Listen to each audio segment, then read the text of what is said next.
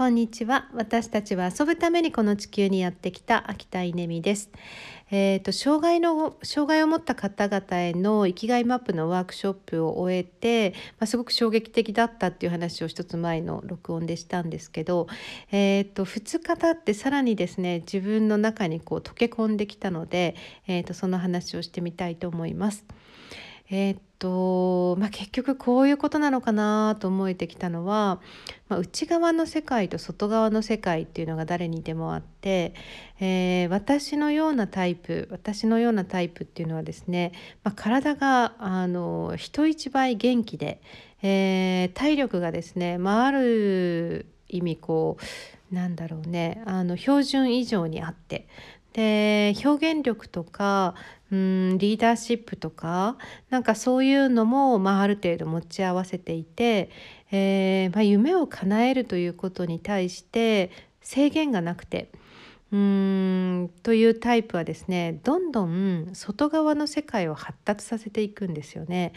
で外側の世界っていうのは目に見える世界なので、まあ、例えばお金を稼いで家を買ったりとかですね、えー、っと本を出して先生と呼ばれたりとかですね、えー、っと結構こう外側で、まあ、いわゆる活躍しているっていうことを作りやすいわけですよね。体力とか、えー、っと知力とかっていうものを持ち合わせているとでどんどんどんどんそっちを発展させていくとですね何が起こるかっていうとですね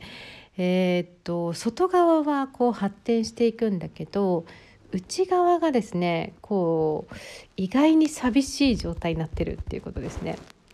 うんこれはなんかあのすごくそのね障害を持った方たちとコミュニケーションとって私が感じたことですね。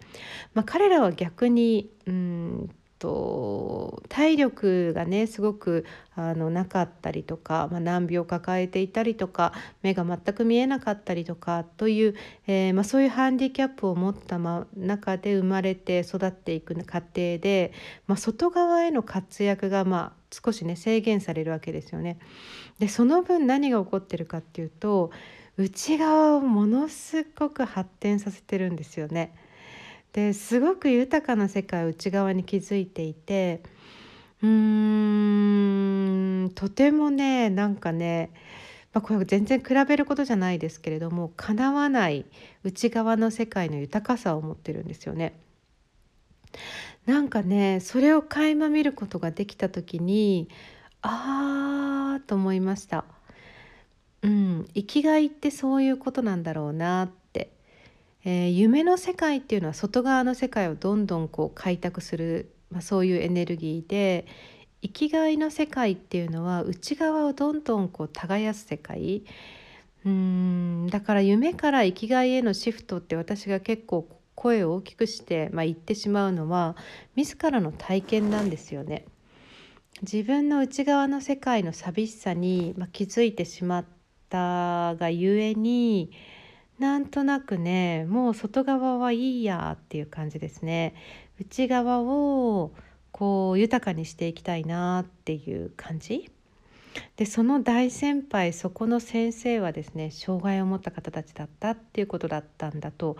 えー、2日経ってですねすごく合点がいって、えー、ますますあの障害を持った方々とコミュニケーションをとって学びたいなと思っています。